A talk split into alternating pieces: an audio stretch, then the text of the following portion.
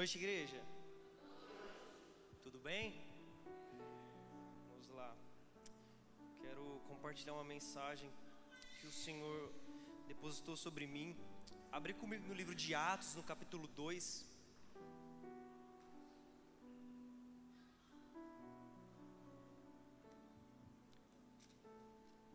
Atos capítulo 2. Nós vamos ler alguns versículos.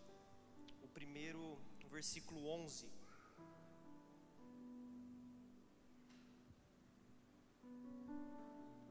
Atos capítulo 2, a parte B do verso 11.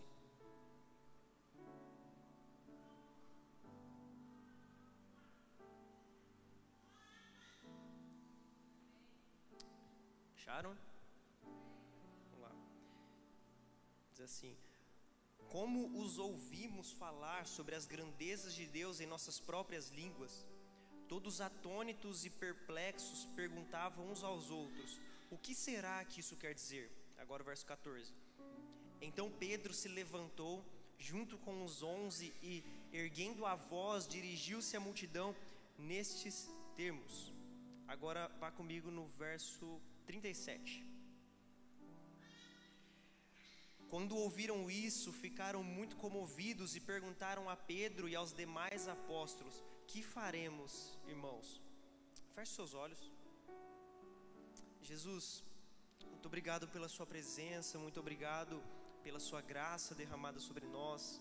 Muito obrigado por podermos nessa noite receber a porção do Senhor. Nós oramos para que o Seu Espírito se mova no nosso meio, que o Senhor grave em nós, Jesus, a Sua mensagem, que o Senhor grave em nós a porção que o Senhor tem derramado, Jesus. Toque no nosso entendimento para que nós estejamos atentos ao que o Senhor tem a falar conosco, Pai.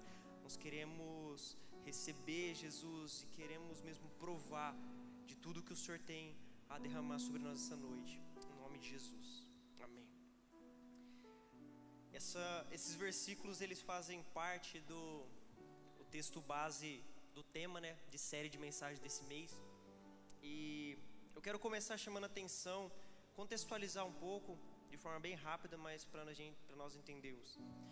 Aqui, é, em Atos capítulo 2, começa a falar quando o Espírito desce sobre os discípulos, sobre aqueles que estavam reunidos ali, algo que eles estavam aguardando.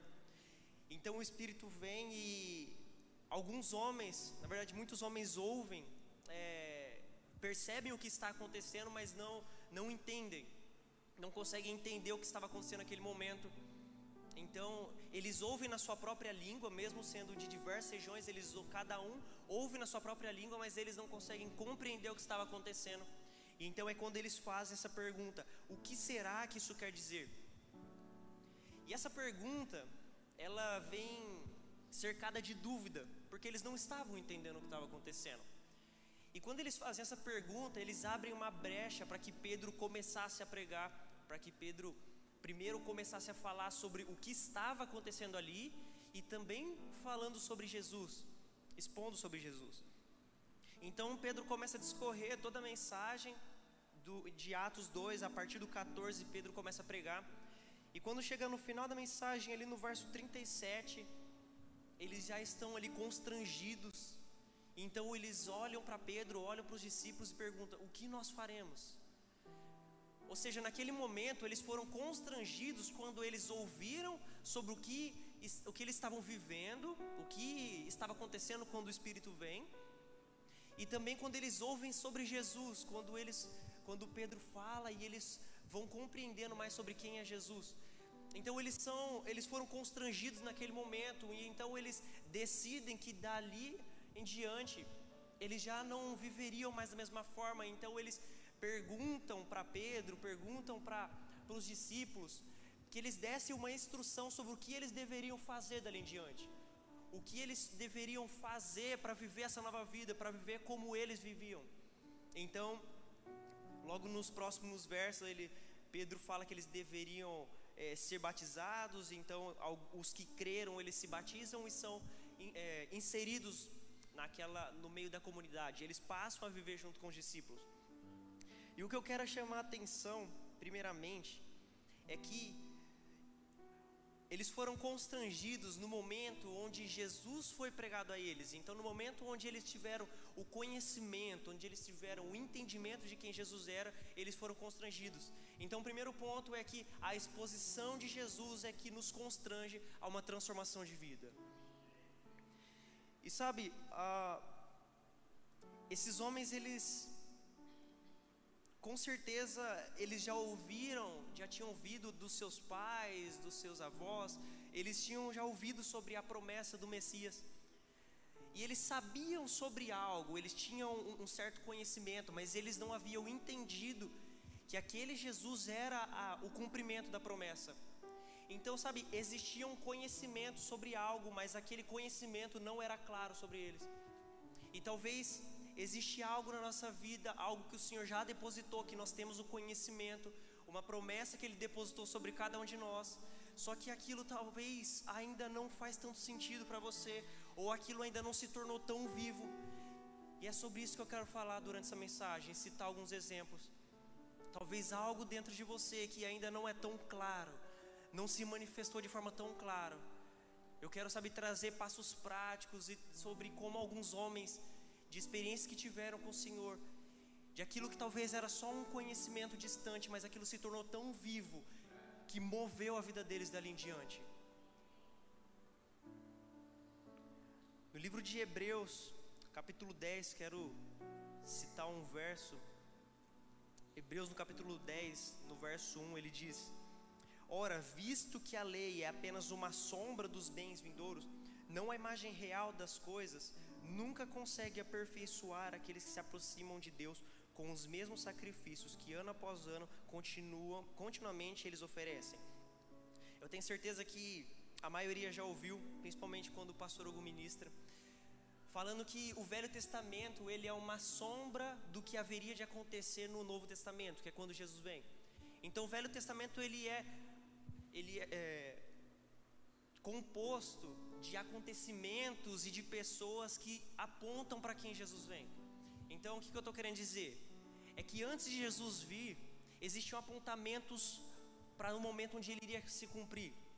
Só que, aqui quando Hebreus fala que os velhos sacrifícios feitos mediante a lei, eles não eram suficientes para a transformação.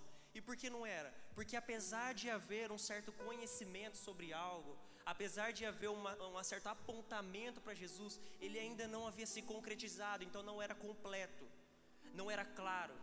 Mas então Jesus vem e ele cumpre a, a profecia, ele cumpre o que havia sido prometido, ele se entrega, ele ressuscita, e ali o sacrifício se torna completo. Então, a partir de algo que foi é, se tornou completo, a partir de algo que se cumpriu. Então, agora, sabe, o, o que, que eu estou querendo dizer com esses dois panoramas?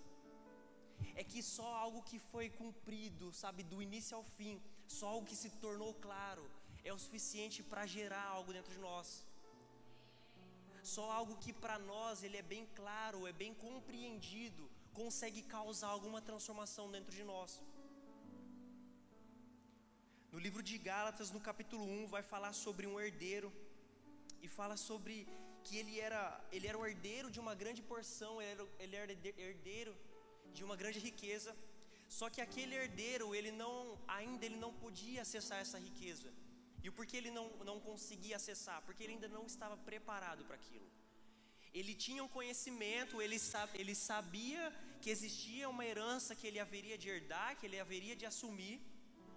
Só que ele ainda não, não podia acessar, porque ele não havia sido preparado, ele ainda não tinha o conhecimento, ele não tinha o entendimento perfeito de que aquela herança ele não poderia acessar de qualquer forma.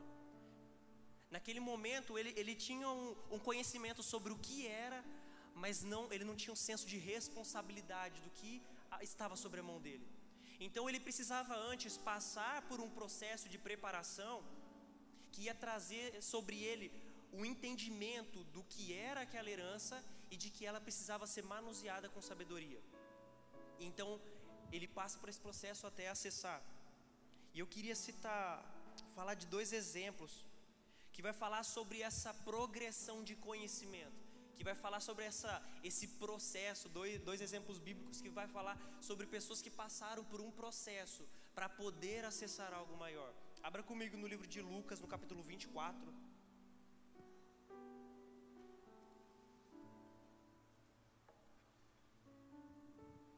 Sabe, talvez existe algo dentro de você que o Senhor depositou. Talvez isso isso foi se se tornando um pouco distante e até se esfriando um pouco. E para você, talvez você se lembre do que um dia foi prometido, mas isso não é tão vivo hoje. E eu quero citar esse exemplo. Lucas capítulo 24, a partir do verso 13. Vamos falar sobre os discípulos no caminho indo para Emaús. Diz assim: Naquele mesmo dia, dois discípulos estavam indo para uma aldeia chamada Emaús, que ficava a uns 10 quilômetros de Jerusalém e iam conversando a respeito de tudo o que tinha acontecido. Agora eu quero que você vá comigo no verso 32. Perdão, verso 30. E aconteceu que, quando estavam à mesa, ele pegou o pão e o abençoou, depois partiu o pão e o deu a eles. Então os olhos deles se abriram e eles reconheceram Jesus, mas ele desapareceu da presença deles e disseram um ao outro: Não é verdade que o coração nos ardia no peito quando ele nos falava pelo caminho, quando nos explicava as Escrituras? E na mesma hora, levantando-se, voltaram para Jerusalém, onde acharam reunidos onze e outros com ele, os quais diziam: De fato, o Senhor ressuscitou e já apareceu a Simão. Esses dois homens, eles estavam com os discípulos, seguiam Jesus antes de Jesus ser entregue na cruz. E eles já viram do que estava acontecendo, provaram, participaram e também receberam a promessa que era para que eles deveriam ficar em Jerusalém, porque de lá viria o poder de Deus. Só que no momento onde Jesus morre, então de repente o corpo de Jesus some, aqueles homens eles se veem sem esperança. Aquela promessa se tornou distante. Então eles os dois vão embora, vão até Emaús. E no meio do caminho, como nós lemos, Jesus se encontra com eles. E quando Jesus se encontra com eles, Jesus pergunta o que estava acontecendo. E eles falam sobre o Jesus que tinha morrido. E de repente, Jesus começa a partilhar das Escrituras, começa a partilhar das promessas feitas pelos, profetas. Até que chega na casa e lá o Senhor parte o pão e naquele momento os olhos deles se abrem, eles reconhecem que era Jesus, só que Jesus some. E no momento onde eles, eles reconhecem aquele homem que estava com eles era Jesus, eles olham um para o outro e eles expressam: Não nos ardia o coração enquanto ele falava, enquanto ele expunha das Escrituras. E de, então ele, eles de imediato eles voltam para Jerusalém Sabe, eles haviam recebido uma promessa que era não, deve, não deveriam sair de Jerusalém, deveriam permanecer lá. Que eles, eles haveriam de receber uma porção, receber algo do céu. Só que quando acontece, acontece de Jesus desaparecer, Jesus morrer e o corpo sumir, e eles se pegam sem, sem esperança naquele momento. E sabe, talvez você já provou de algo do Senhor, já provou de uma promessa, de algo que estava sobre a sua vida. Só que com o tempo isso foi se esfriando e até perdeu um pouco a esperança. Parece que aquilo não vai mais se cumprir. Mas deixa eu te falar, o lugar onde isso volta à tona, isso volta a fazer sentido, é no momento onde Jesus vem e ele expõe as Escrituras. É no lugar onde ele vem, e além de expor das Escrituras, é no momento onde ele se revela. É no lugar de conhecer do Senhor que aquilo que Ele havia depositado sobre nós toma vida novamente. Então o coração deles volta a queimar sobre aquilo que eles haviam recebido. Então eles voltam para Jerusalém. E então eles participam disso que nós lemos em Atos 2. Agora eu quero que você abra comigo em Atos capítulo 9.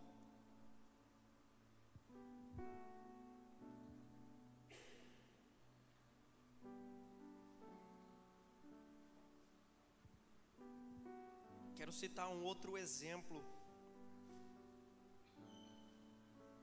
Atos capítulo 9, nós vamos ler a partir do verso 3. Acharam?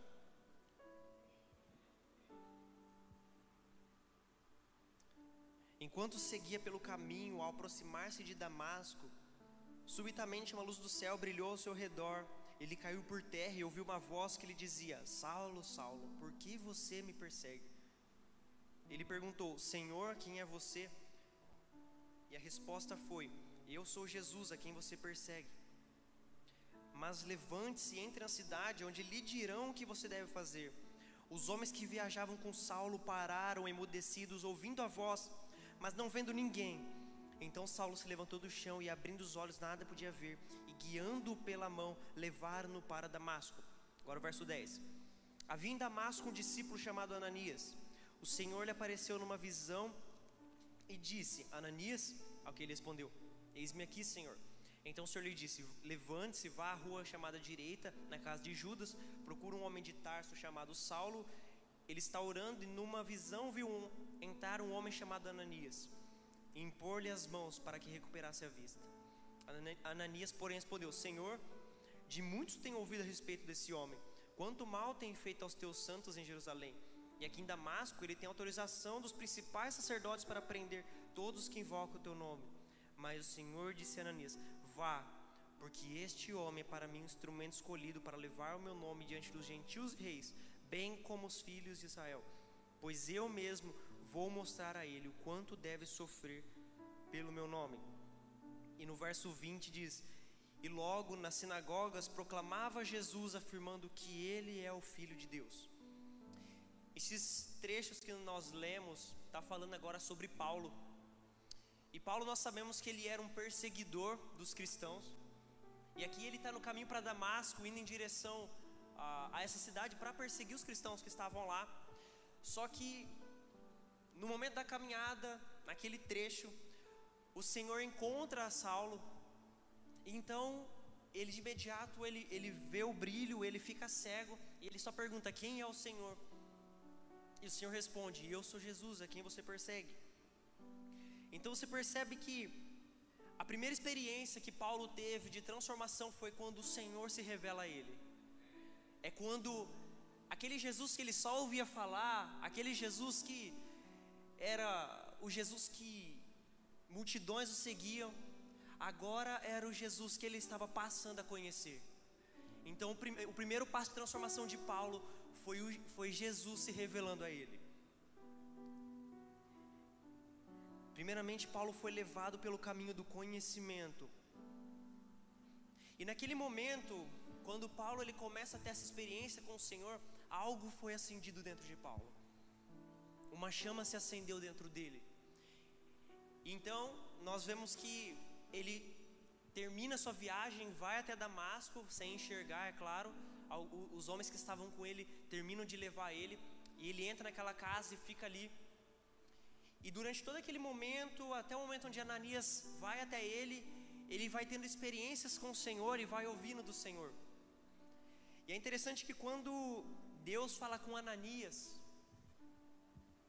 de que ele deveria ir até onde Paulo estava, e Ananias ele se coloca num lugar de medo, porque ele sabia qual era a fama de, que Paulo tinha. Só que Deus fala com Ananias: ó, vai, porque eu, eu mesmo o mostrarei o quanto ele deve sofrer pelo meu nome.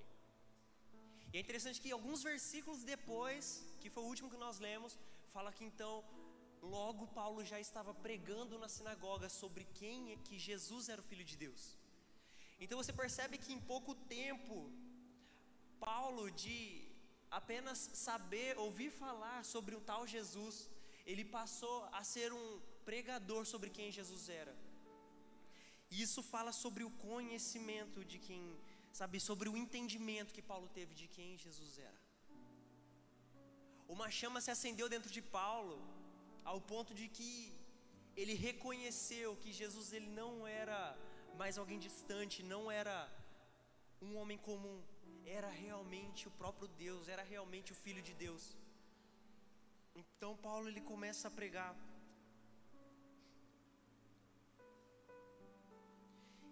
E um outro ponto interessante da experiência de Paulo é que fala que depois que ele fica cego ali no caminho de Damasco, ele é levado pelo, pelos que estavam com ele até aquela casa. E depois que Ananias vai até ele e ele volta a enxergar, Paulo ele ele se reúne um pouco mais à frente, ele se reúne com os apóstolos, ele se reúne com Pedro e com os demais apóstolos, e lá ele passa um tempo em, em comunidade com eles. E então ele começa a pregar, e mais para frente a gente vai vendo sobre as missões que Paulo começa a fazer. Então, sabe, Paulo passou por um processo de transformação. E o primeiro foi conhecer Jesus. O segundo foi, ele foi inserido numa comunidade e no lugar de comunidade ele começa a pregar. No lugar de comunidade ele começa a colocar para fora aquilo que o Senhor estava depositando dentro dele. Por mais que Deus fala que ele mesmo haveria de falar com Paulo e ensinar ele, Paulo não foi isento do lugar em comunidade. Paulo não foi isento de ouvir os apóstolos. Paulo não foi isento de ser carregado por, pelos que estavam com ele. Paulo precisou de um corpo para amadurecer. Paulo precisou de um corpo para poder pregar, precisou de um corpo para poder externalizar aquilo que havia dentro. Deixa eu te falar, o que tem dentro de você precisa de um processo para externalizar, e isso é aperfeiçoado no lugar de comunidade. Isso é aperfeiçoado no lugar onde nós vivemos entre irmãos. Porque se tem um lugar que nos desafia e nos aperfeiçoa, é a comunidade, é a igreja local. Então, só retornando ao, capítulo 10 de Hebreus, não precisa abrir. No verso 9 ele diz: Paulo, é, isso é Paulo dizendo na carta, ele remove o primeiro para estabelecer o segundo. E o que, que ele está falando sobre isso? Ele está falando que os sacrifícios feitos no Velho Testamento, que eram feitos mediante a lei, eles estavam sendo, eles foram anulados, perdeu o valor, para que agora o segundo fosse estabelecido.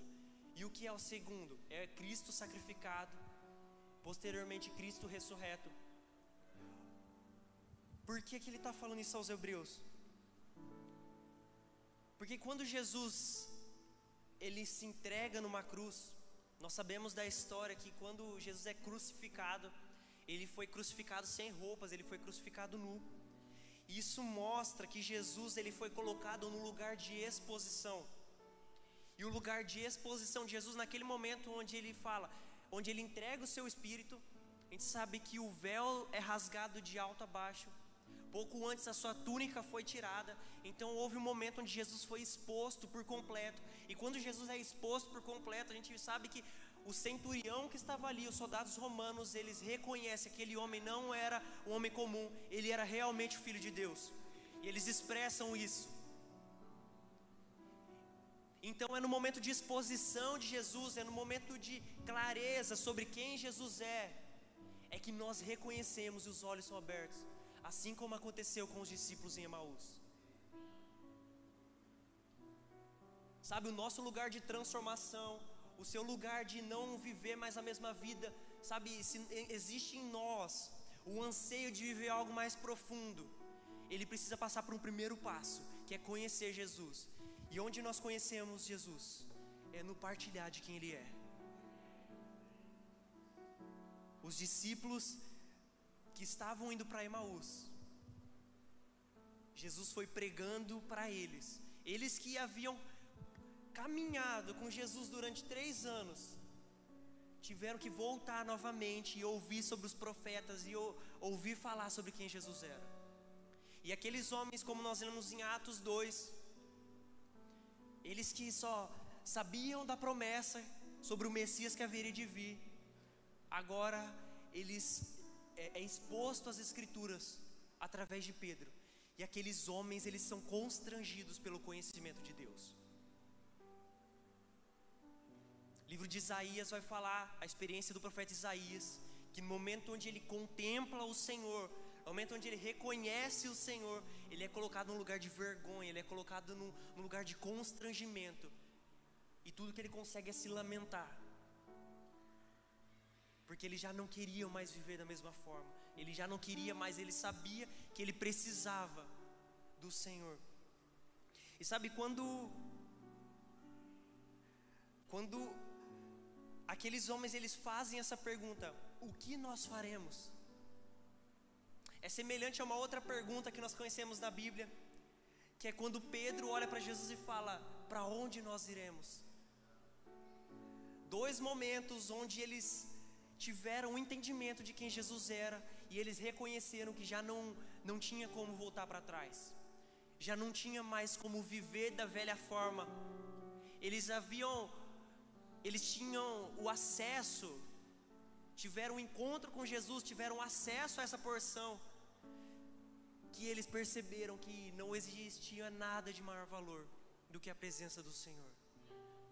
Então, a partir de então, tanto Pedro quanto esses homens que haviam tinham ouvido Pedro pregar aqui, eles passam a entregar a sua vida e a vida deles passa a ser uma oferta ao Senhor. Então, Jesus já não era mais alguém que estava vindo sobre a vida deles para preencher algo ou para suprir algo, não. A vida deles passou a pertencer ao Senhor. Em 1 Coríntios, no capítulo 13, no verso 12, não precisa abrir, mas diz assim: Porque agora vemos como num espelho, de forma obscura, depois veremos face a face. Agora meu conhecimento é incompleto, depois conhecerei como também sou conhecido. Sabe, o conhecimento de Deus, ele nos liberta de nós mesmos. O conhecimento de quem Jesus é nos transforma. Você percebe que no final ele fala aqui nesse versículo: Depois conhecerei como também sou conhecido. Como assim? É no lugar de conhecer a Jesus e, e olhar para Ele, conhecer mais quem Ele é, é que nós compreendemos quem nós somos. É no lugar onde nós vamos ouvindo e conhecendo sobre Jesus, que o que foi depositado dentro de nós, a promessa, a porção que foi depositada dentro de nós, ela vai se tornando conhecida, ela vai se tornando clara, ela vai se tornando evidente, ao ponto de que o que hoje é uma pergunta, o que eu faço com o que foi depositado dentro de mim, agora se torna clara do passo que nós devemos dar. Agora há pouco nós lemos sobre Paulo, e Paulo foi um homem que ele teve essas experiências, e ele, o, ele passou de alguém que não sabia muito quem era Jesus a começar pouco tempo depois pregar sobre Jesus. Então, sabe, o que foi depositado em nós, nós só sabemos o que fazer com o que foi depositado em nós. Quando nós, quando nós participarmos de um lugar de conhecer mais sobre Jesus. Quando nós ouvimos a direção do Senhor. Você lembra que nós lemos que Deus fala para Ananias: Eu mesmo direi a ele o quanto deve sofrer pelo meu nome. Então você sabe que a vida de Paulo ela foi um constante sofrimento, ela passou a ser um constante sofrimento por Jesus. Então, a vida de Paulo, o que ele fazia, o que ele fez dali em diante, só aconteceu a partir dele, eh, dele começar a ouvir o Senhor a instruí-lo. Que nós fazemos para o Senhor só se torna eficaz e com clareza quando nós ouvimos as instruções dEle, quando nós ouvimos a direção do que Ele tem sobre nós.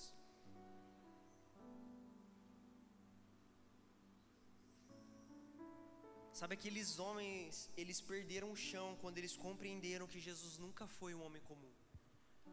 Quando eles compreenderam que Jesus ele nunca foi só alguém que curava ou alguém que tinha sabe as palavras, que aquele homem ele era muito mais do que isso. Aquele era realmente o filho de Deus. Talvez a gente não tenha tanta dimensão do que é isso. Mas você imagina eles terem acesso a uma realidade, ter acesso a uma porção que estava sendo pregada a eles sobre o próprio filho de Deus. Sabe, não era algo comum além de ser uma promessa que eles aguardavam, além de ser uma promessa que eles ouviam dos seus pais, dos seus avós, cara, era o Filho de Deus pregado, era eles tendo acesso a uma verdade vinda do próprio Filho de Deus.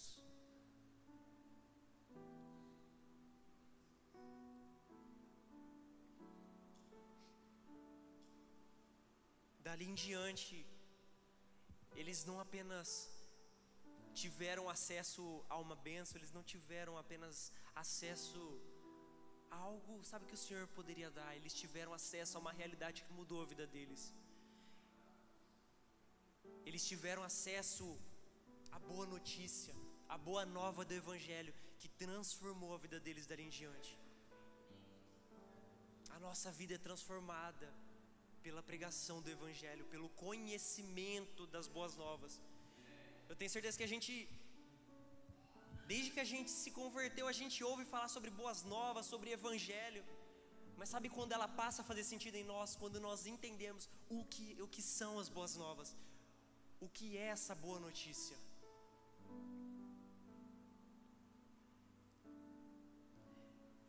E se talvez você está se perguntando o que fazer com o que o Senhor depositou dentro de você, e talvez para você não é tão claro ainda o que fazer dali em diante, ou se talvez você deseja viver algo mais profundo, como Paulo teve acesso de uma transformação, eu quero compartilhar alguns passos práticos de como viver isso.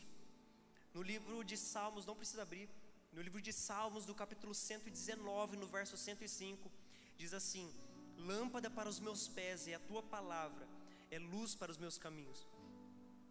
Você lembra dos discípulos no caminho para Emaús que a gente tanto falou durante essa mensagem?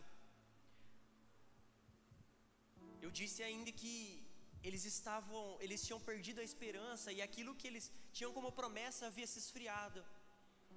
E aquilo voltou a se acender, aquilo voltou a, a queimar dentro deles, quando eles tiveram acesso à palavra. Eu me lembro de experiências com o Senhor, com, no lugar de devocional, em oração e principalmente lendo a palavra, de no momento de, de oração e de ler, o Senhor semeou algo, o Senhor compartilhou algo, e aquilo fez queimar dentro de mim.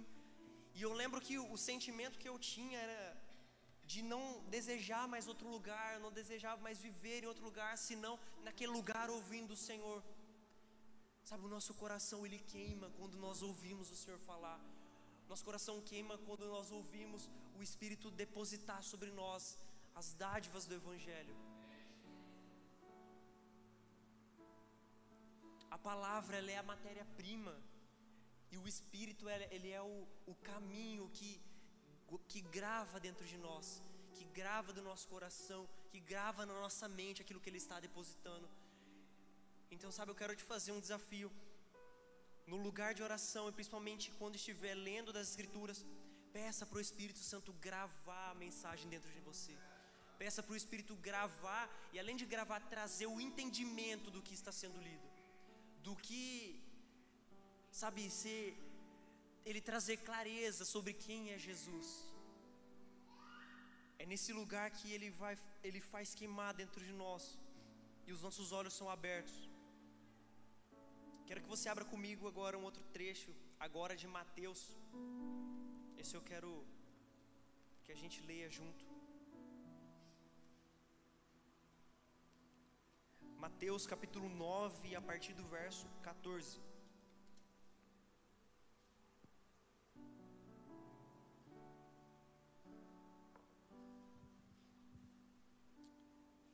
Mateus 9,14 diz: Vieram depois os discípulos de João e perguntaram a Jesus: Por que nós e os fariseus jejuamos muitas vezes, mas os seus discípulos não jejuam?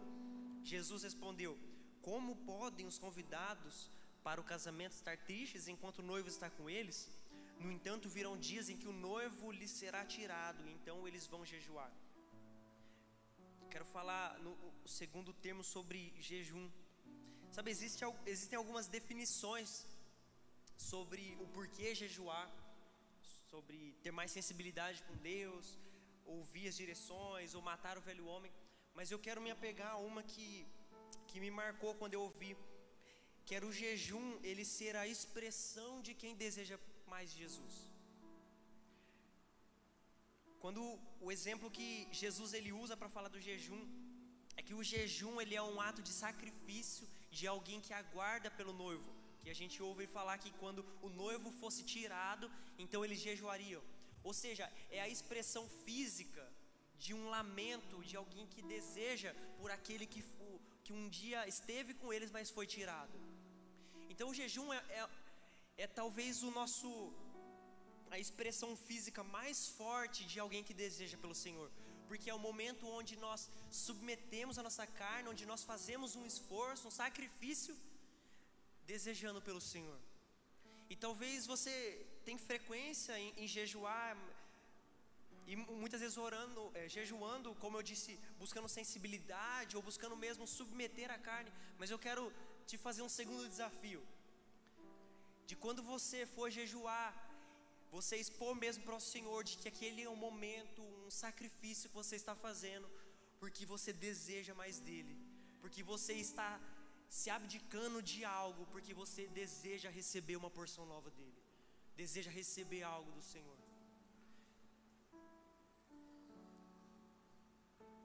Você percebe que nesses homens que nós lemos em Atos, no capítulo 2, que eles ouviram Pedro pregar, ali eles perguntam: o que nós faremos? Ou seja, eles estão, ele está perguntando para Pedro o que nós devemos fazer para acessar isso, para viver isso. E o que nós faremos? É saber oferecer a nossa vida, é dedicar, gastar a nossa vida buscando o Senhor dedicar a nossa vida como quem deseja conhecer mais dele, como quem deseja conhecer de quem ele é. É interessante também olhando para a vida de Jesus, que quando Jesus ele vai ele vai se retirar para orar, ele ele também se coloca colocava em em jejum, ele tirava o seu tempo para o Senhor isso mostra a prioridade que existia na vida de Jesus. Isso mostra que mais do que comida, mais do que bebida, o que ele desejava era pelo seu momento com o Senhor. O que ele desejava era por conhecer o Senhor. Agora eu quero ler mais um texto. Vá comigo agora em Lucas, no capítulo 5.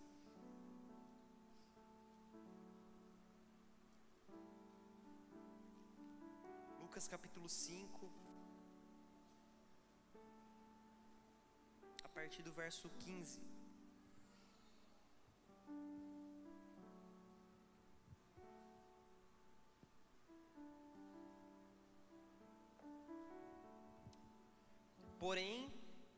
Que se dizia a respeito de Jesus se espalhava cada vez mais, e grandes multidões afluíam para o ouvir e para serem curadas de suas enfermidades. Jesus, porém, se retirava para lugares solitários e orava. E esse terceiro ponto que eu quero falar é sobre oração. Sabe, é, assim como no jejum, é extenso falar sobre oração e o, o, os motivos do porquê orar. Mas eu quero, dentro do contexto dessa mensagem, com base nesse versículo, é, compartilhar sobre algo. Jesus ele estava se tornando alguém mais conhecido. Ele estava se tornando alguém que estava em maior evidência. Então, é, muitas pessoas procuravam Jesus atrás de uma cura, atrás de uma palavra, de uma, de uma direção. Só que, e sabe, Jesus fazia essas coisas, fazia parte do seu ministério, fazia parte do seu trabalho, do seu ofício. Então ele, ele cumpria essas coisas como ele deveria fazer. Só que de momentos em momentos, de tempos em tempos, Jesus ele se retirava para o monte, para um lugar solitário para orar. Isso mostra que Jesus ele cumpria o seu trabalho, o seu ofício, mas ele guardava o seu lugar de oração. E o lugar de oração de Jesus era o lugar onde ele se sentia em casa, era o lugar onde ele tinha conexão com o Pai. Jesus ele não ia para o monte apenas para se abastecer, para receber direções do Senhor mas ele iria, ele ia principalmente porque aquele era o lugar da sua era, era a sua casa, era o lugar de relacionamento com o Senhor, era o relacionamento com o seu pai. Aquele era o lugar onde ele se sentia em família. E você vai ver aqui muitos momentos da Bíblia vai falar sobre Jesus orando e nós sempre temos acesso ao conteúdo. A gente tem, sempre tem acesso ao porquê Jesus orava, o, sempre mostra as orações de Jesus. Mas você não vai ver quando qual era a oração de Jesus quando ele se retirava para um lugar solitário, porque aquele era o lugar secreto que ele tinha com seu pai. Aquele era o seu lugar pessoal, seu lugar íntimo com o Senhor. Era o lugar guardado que ele tinha com seu pai. Então aquele era o seu lugar, o seu momento de prazer, era o lugar que ele desejava estar. Então, o nosso lugar de oração é onde nós buscamos pelo Senhor, onde nós clamamos por Ele, e é onde Ele se revela e onde Ele nos abre os olhos. Eu falei sobre três pontos aqui: falei sobre a leitura das Escrituras, falei sobre o jejum e agora sobre oração. E essa é uma tríade, é um tripé, que é onde o Senhor nos traz clareza sobre quem Ele é. É no, é no meio dessa tríade, desses três passos, que Ele se revela, que é onde, onde nós conhecemos por Ele. É onde aquilo que para nós é um pouco distante, nós temos um certo conhecimento, mas é distante, não é tão vivo. É nesse lugar que o Senhor faz queimar, é nesse lugar que o Senhor traz vida. E aquilo que talvez se esfriou até, que você já recebeu, que você já aprovou, mas com o tempo perdeu o sentido, com o tempo se esfriou. É nesse lugar com o Senhor que Ele traz vida novamente. E aquilo começa a externalizar, aquilo começa a evidenciar através de nós. E eu quero encerrar lendo um versículo, não precisa abrir. No livro de Mateus, no capítulo 13, verso 44, ele diz sobre a parábola do tesouro escondido. O reino dos céus é semelhante a um tesouro escondido no campo que o homem achou e escondeu. Então, transbordante de alegria, vai, vende tudo o que tem e compra aquele campo. Sabe, oração, a leitura da palavra, o jejum, como as três coisas que eu disse, são coisas que nós fazemos na terra. E sabe o que é interessante sobre é, vinculando com essa parábola? É que esse esse homem ele encontra o tesouro e ele vai e vende tudo que tem, mas ele não consegue comprar o tesouro. Ele compra o campo. E quando ele compra o campo, como consequência, ele recebe o tesouro que está lá escondido. Então nós nós não conseguimos comprar o tesouro porque o tesouro ele foi feito, ele foi cumprido através de Jesus na cruz. Isso é graça. Mas a dádiva está em nós fazermos na terra, em nós comprarmos na terra, para podermos receber essa porção. Como assim? O nosso ato de orar, de jejuar, de gastar tempo na terra buscando pelo Senhor, são sementes, são atos de quem está buscando pelo Senhor e de alguém que está pagando preço na terra para adquirir um tesouro celestial. São preços que nós pagamos na terra para receber uma porção de maior valor. E qual é a chave para aquele homem ter ido e vendido tudo que ele tinha? Ele reconheceu o valor do tesouro. Ele reconheceu, da mesma forma que aqueles discípulos ouviram Pedro pregar, eles reconheceram o valor, eles reconheceram a mensagem, e então eles perguntam: o que nós faremos? Da mesma forma, Pedro olha para Jesus e fala: para onde nós iremos? Da mesma forma, Paulo, quando ele foi encontrado pelo Senhor, ele viu que ele já não tinha mais para onde ir. Aquele era o tesouro escondido. Essa era a porção de grande valor. Coloque-se de pé. Sabe, eu quero que nós tenhamos um, um momento de oração. E talvez você já recebeu uma porção, você já recebeu algo do Senhor. E isso talvez perdeu um, o brilho, talvez isso foi se esfriando com o tempo. Mas sabe, eu quero propor que esse seja o mesmo tempo de busca, pedindo mesmo para que o Senhor faça arder novamente. Ou talvez você deseja uma, uma experiência com o Senhor, você deseja algo mais profundo com Ele, viver uma, uma experiência mais profunda como Paulo teve. Então esse seja o momento de nós pedirmos e nós clamarmos por algo novo do Senhor. Pedimos mesmo para que Ele venha e Ele traga clareza, Ele se revele, nos leve a uma experiência com Ele e faça queimar novamente, faça arder. Jesus, nós oramos pedindo para que o Senhor se revele sobre nós, Jesus. Tudo que nós desejamos é conhecer o Senhor. Tudo que nós desejamos é conhecer, é compreender como o Senhor é. Assim como Isaías, ele teve a visão do trono. E lá ele foi constrangido pela sua santidade, ele foi constrangido pela sua majestade. E ele já não pôde mais permanecer da mesma forma. Jesus, nós desejamos pelo Senhor, nós desejamos ver a Sua face, nós desejamos contemplar a Sua face, Jesus. Por favor, Pai, faça queimar novamente. Talvez muitos de nós se esfriou durante a caminhada, aquilo que nós vivemos lá atrás se esfriou, perdeu sentido. Jesus se tornou distante. Ah, Jesus, faça queimar novamente, faça arder novamente aquele, aquele primeiro amor que existia em nós. Que a promessa, Pai, que o Senhor liberou sobre nós um dia, traga à tona novamente, Jesus. Traga à tona novamente, nos traga memória aquilo que nos traz esperança, nos traga memória aquilo que nos traz sentido, nos traga memória, Jesus, aquilo que nos dá direção.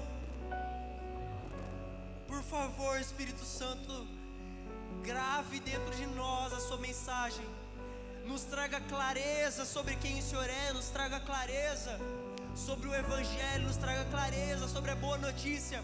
E assim como Pedro, assim como os discípulos, assim como aqueles homens tiveram um contato com a boa notícia, e eles já não conseguiram mais voltar atrás. Nós queremos, Jesus, nós não queremos voltar atrás, nós queremos seguir o Senhor, nós queremos olhar para o Senhor e reconhecer